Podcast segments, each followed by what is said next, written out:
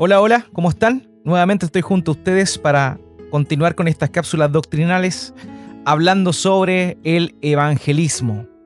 En esta oportunidad vamos a hablar de la importancia de la oración en el evangelismo.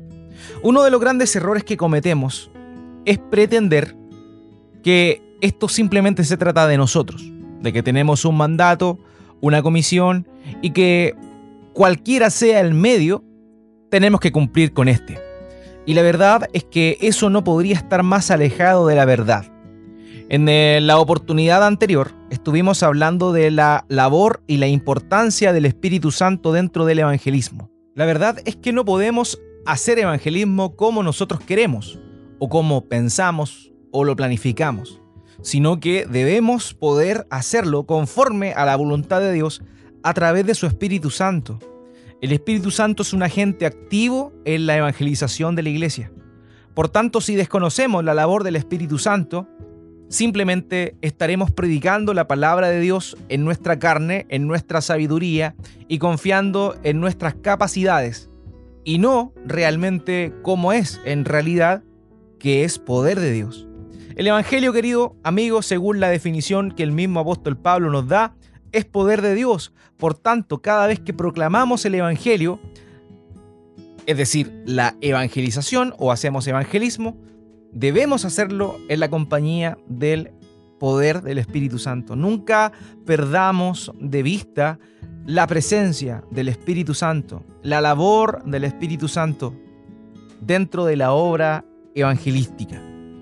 Pero aparte de eso, aparte de la obra del Espíritu Santo, también es necesario tocar el centro o el corazón de la temática que vamos a estar viendo hoy, el lugar de la oración en la evangelización.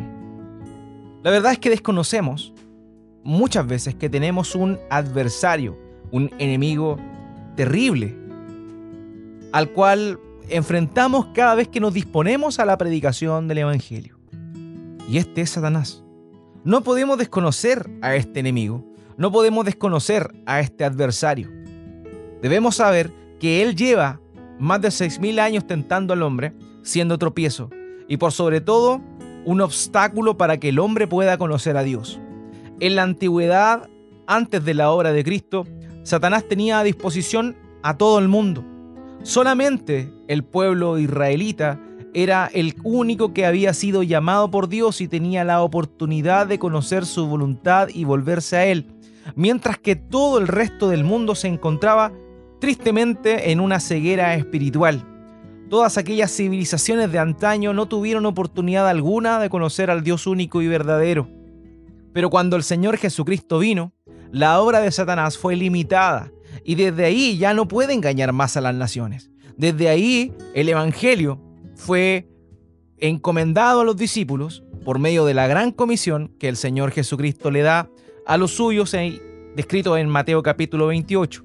Y cuando el Señor está comisionando a sus discípulos, Él les dice, en Mateo 28, del versículo 18 al 20, dice, Toda potestad me es dada en los cielos y en la tierra, por tanto, id y haced discípulos a todas las naciones, bautizándoles en el nombre del Padre y del Hijo y del Espíritu Santo, enseñando que guarden todas las cosas que os he mandado. Y he aquí, yo estoy con vosotros todos los días hasta el fin del mundo. Esa comisión que el Señor Jesucristo hace a sus discípulos viene antecedida de una declaración tremenda. Toda potestad me es dada en los cielos y en la tierra. Por tanto, vayan a ser discípulos en las naciones. ¿Qué implicancia tiene eso? La obra de Cristo. La obra de Cristo quita el poder, la autoridad que tiene Satanás sobre todas las naciones. Y ahora el Evangelio es proclamado a partir de los apóstoles a toda civilización. Y es por eso que hoy en Chile estamos hablando del Evangelio. ¿Por qué? Porque el Señor Jesucristo comisionó a sus discípulos hablando que esta comisión nacía de la autoridad y el poder que él había alcanzado a través de su obra en la cruz. Entonces, teniendo eso en mente, comprendemos que desde la obra del Señor Jesucristo, su resurrección, su ascensión y ahora que está sentado a la diestra del Padre, el poder de Satanás se ha visto limitado de alguna forma.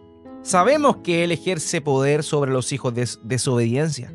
Sabemos eso y la Biblia es enfática en mostrarnos eso y un, momento más vamos a estar viendo cómo verdaderamente los escritores del Nuevo Testamento nos muestran a Satanás obrando activamente, eh, cegando el entendimiento y obstaculizando que las personas puedan conocer a Cristo a través de la predicación de su palabra. Pero antes de llegar a eso, es necesario saber que Satanás cumple un propósito importante en contra de nosotros su iglesia, iglesia, perdón, para que no prediquemos la palabra de Dios. Y normalmente lo hace de, de dos maneras. Una es llevándonos a nosotros a una comodidad extrema y a un desánimo extremo, considerando que quizás no estamos capacitados para poder programar el Evangelio, que quizás nos falta conocer mucho de la Biblia para poder hacerlo, y eso genera obviamente un desánimo, una pasividad, y muchos cristianos se ven de esa forma no aptos para la proclamación del Evangelio. Ahí Satanás está ganando. Está ganando ¿por porque continúa ejerciendo su poder sobre aquellos que deberían haber oído el mensaje del Evangelio estamos hablando netamente desde una perspectiva horizontal. Ahora, en segundo lugar, la otra herramienta o la otra estrategia que utiliza Satanás es el evangelismo extremo, pero no basado en la verdad, sino basado en técnicas, en herramientas, en didácticas que no dejan el foco originalmente en Cristo, sino que en otras cosas periféricas. Por ejemplo, voy a darles un, ejemplo en lo personal. Hace muchos años atrás, por lo menos unos casi 20 años atrás, aquí en Chile había un festival de música de rock llamado Christock, una alusión al famoso Woodstock americano. ¿Qué ocurría? Pasaba que en ese festival el propósito era traer, eh, evangelizar a muchas personas que tenían, pertenecían a una tribu urbana, ya sean los Thrashers o los Punks o cualquier otro tipo de personas que les gustaba el metal, el hip hop, etc.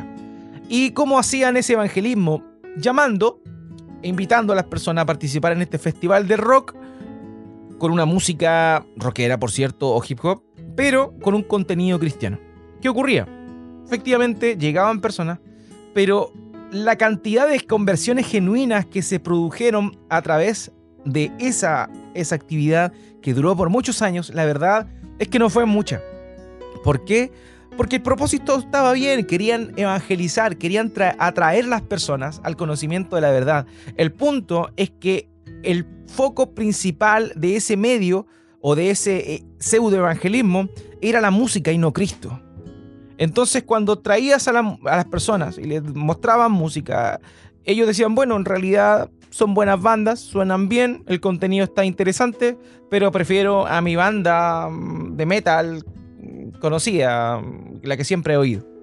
Entonces finalmente no era una opción porque lo que se hacía era tratar de emular una versión cristiana de algo que el mundo ya estaba dando. Y sabemos que el mundo hace las cosas tristemente en oportunidades mejor que la iglesia. Así que ese tipo de evangelismo es sumamente defectuoso y Satanás muchas oportunidades nos lleva a nosotros que con buenas intenciones tratamos de proclamar la verdad, pero nos desviamos a través de estas cosas. Eh, entonces, no es que la actividad en sí fuera mala, nunca yo cuestionaría el corazón de los organizadores de este tipo de eventos, pero sí lo que uno puede decir después de los años es que conversiones genuinas hubieron, hubieron, por la gracia de Dios, pero muy pocas, en virtud del gran esfuerzo que se hacía por realizar este tipo de actividad. Entonces vemos a Satanás obrando de estas dos maneras. Por un lado trayendo al desánimo, la pasividad, y por otro lado empujando la evangelización, pero con medios y métodos que atentan contra la gloria de Dios y el poder del Evangelio. Porque Satanás está involucrado, él quiere estorbar. Entonces debemos entender esto. Luego de que el Señor Jesucristo asciende, él comisiona a sus discípulos y a partir de ese momento en particular comienza la batalla de Satanás contra su iglesia, con el fin de que ésta no predique el Evangelio. Por eso es que el Señor Jesucristo, ya finalizando su ministerio, le dice a sus discípulos y de alguna manera eh, no contradice, sino que cambia la instrucción que originalmente había dado Cuando él llama a sus discípulos, les dice, ¿saben qué? Cuando vayan, vayan de dos en dos, no lleven bolsa, no lleven alforja, no lleven espada, eh, no tomen capa y todas esas cosas. Lleven solamente una pieza de ropa, etc. Pero en Lucas capítulo 22, versículo 36, cuando el Señor Jesucristo está pronto a ser entregado y martirizado, él dice, y les dijo, pues ahora el que tiene bolsa, tómela, y también la alforja, y el que no tiene espada, venda su capa y compre una. ¿Por qué dice esto? Porque luego de la ascensión del Señor Jesucristo, nuevamente la iglesia, su pueblo, eh, comenzaría un periodo de guerra, un periodo de batallas constantes. Y hoy nosotros nos encontramos en una batalla espiritual, tristemente. No comprendemos la magnitud de esta, sucumbimos ante esta, sucumbimos ante esta o la ignoramos, pero estamos en una batalla espiritual, no podemos negar eso. El apóstol Pablo es enfático en decirlo. Ahí en Efesios capítulo 6, versículos 10 al 20, fíjense lo que dice. Por lo demás, hermanos, fortaleceos en el Señor y en el poder de su fuerza. Vestíos de toda la armadura de Dios para que podáis estar firmes contra las acechanzas del diablo. Porque no tenemos lucha contra sangre y carne, sino contra principados, contra potestades, contra los gobernadores de las tinieblas de este siglo, contra huestes espirituales de maldad en las regiones celestes. Por tanto, tomad toda la armadura de Dios para que podáis estar firmes, podáis resistir, perdón, en el día malo, y habiendo acabado todo, estad firmes. Estad pues firmes, ceñidos vuestros lomos con la verdad, y vestidos con la coraza de justicia. Calzados los pies con el apresto del Evangelio de la paz, sobre todo tomad el escudo de la fe, con que podáis apagar todos los dardos de fuego del maligno, y tomad el yelmo de la salvación y la espada del Espíritu, que es la palabra de Dios, orando en todo tiempo con toda oración y súplica en el Espíritu, y velando en ello con toda perseverancia y súplica por todos los santos y por mí, a fin de que al abrir mi boca me sea dada palabra para dar a conocer con denuedo el misterio del Evangelio, por el cual soy embajador en cadenas, que con denuedo hable de él como debo hablar. Vemos aquí al apóstol Pablo diciéndole a los efesios que estaban dentro de una batalla espiritual y tenían que vestirse con la armadura para poder combatir y resistir las asechanzas del enemigo. Y termina diciendo, fíjese aquí, y tomad el yelmo de la salvación y la espada del Espíritu, que es la palabra de Dios, y en el versículo 18, orando en todo tiempo, con toda oración y súplica en el Espíritu, velando en ello, con toda perseverancia y súplica por todos los santos. Y aquí nosotros vemos la importancia de la oración. Estamos en una batalla. Y si no estamos unidos al Señor, si no estamos cimentados en Él, vamos a sucumbir, nos van a derrotar. Y esta batalla la perderemos. Por eso es tan importante la oración, porque tenemos un enemigo ávido, un enemigo que está atento, que está dispuesto y que no se cansa. Lleva más de 6.000 años haciendo tentar al hombre, haciendo caer al hombre y refrenando a su iglesia. Así que eso es lo, es lo importante en esto. Debemos, debemos saber que Satanás obra y que para poder vencer estas luchas, porque la guerra ya está vencida, el Señor Jesucristo venció ganó. La guerra definitiva fue vencida y esta va a ser proclamada cuando el Señor Jesucristo vuelva por segunda vez. Pero mientras tanto, en el intertanto, su iglesia tiene batallas que debemos lidiar, que debemos eh, enfrentar. Y para eso es necesario, como lo he dicho, la oración. Hermanos, Satanás tiene un poder grande obviamente limitado a la soberanía de Dios, pero tiene un poder grande. En 2 Corintios capítulo 4, versículo 4, dice, en los cuales el Dios de este siglo, haciendo una alusión a Satanás, cegó el entendimiento de los incrédulos para que no les resplandezca la luz del Evangelio de la gloria de Cristo, el cual es la imagen de Dios. Vemos aquí a Satanás, el Dios de este siglo, obrando, cegando el entendimiento de los incrédulos. No tan solamente esa obra que hace Satanás, sino que también Satanás se encuentra hoy en un estado de paternidad frente a las personas incrédulas. El Señor Jesús les dice los religiosos de su época en Juan capítulo 8 versículo 44, vosotros sois de vuestro padre el diablo, y los deseos de vuestro padre queréis hacer. Él ha sido homicida desde el principio y no ha permanecido en la verdad porque no hay verdad en él. Cuando habla mentira, de suyo habla porque es mentiroso y padre de mentira. Satanás se encuentra en un estado de paternidad con estas personas que no conocen a Cristo. También en Apocalipsis capítulo 12, versículo 9, De una manera apocalíptica, figurativa, se dice, y fue lanzado fuera el gran dragón, la serpiente antigua, que se llama Diablo y Satanás, el cual engaña al mundo entero. Fue arrojado a la tierra y sus ángeles fueron arrojados con él. La obra de Satanás es engañar, cegar el entendimiento, engañar al mundo entero. No tan solo hace eso, sino que además tiene cautiva a las personas. Fíjese lo que le dice Pablo a Timoteo en 2 de Timoteo, capítulo 2, versículos 25 al 26, que con mansedumbre corrija a los que se oponen, por si quizá Dios les concede que se arrepientan para conocer la verdad y escapen del lazo del diablo en que están cautivos a voluntad de Él. Las personas sin Cristo están bajo el lazo del diablo, cautivos a la voluntad de Él.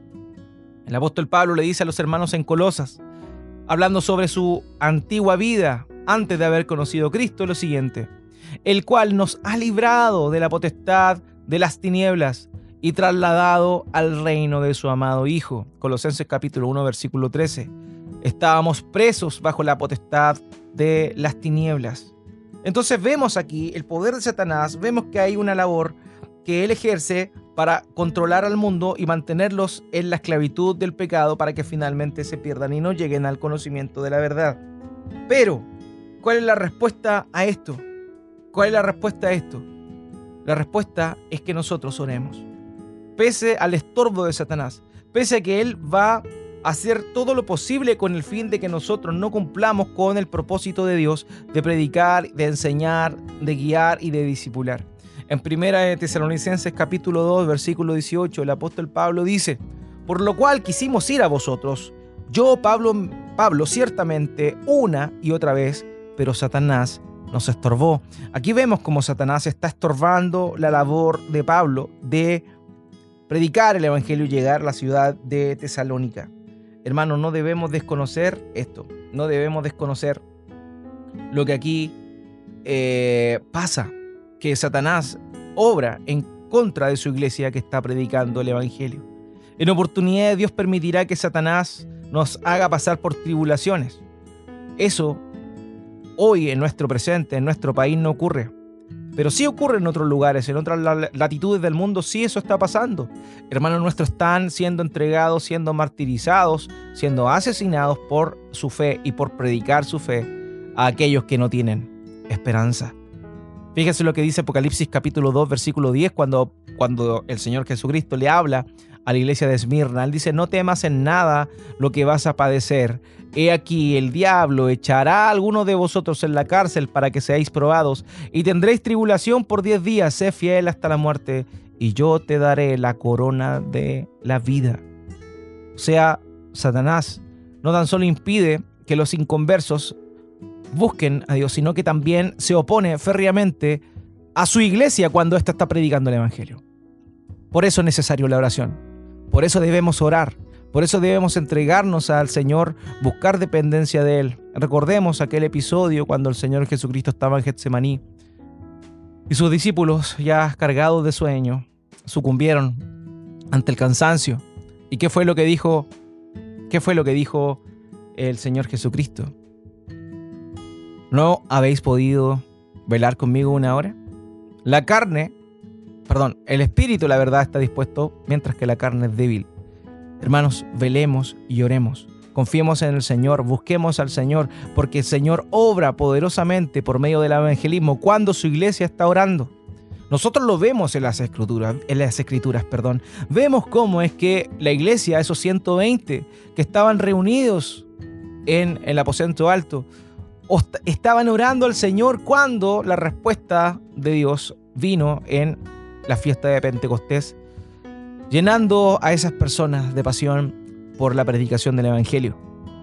Vemos también en Hechos capítulo 10 eh, cuando, cuando Pedro está orando, está orando de una manera profunda, ferviente, y un éxtasis viene a su en el lugar en el cual, estaba, tiene una visión. Posteriormente a eso, Cornelio lo manda a llamar y él predica el evangelio. Cornelio, un gentil, ¿Cómo pudo lograr eso?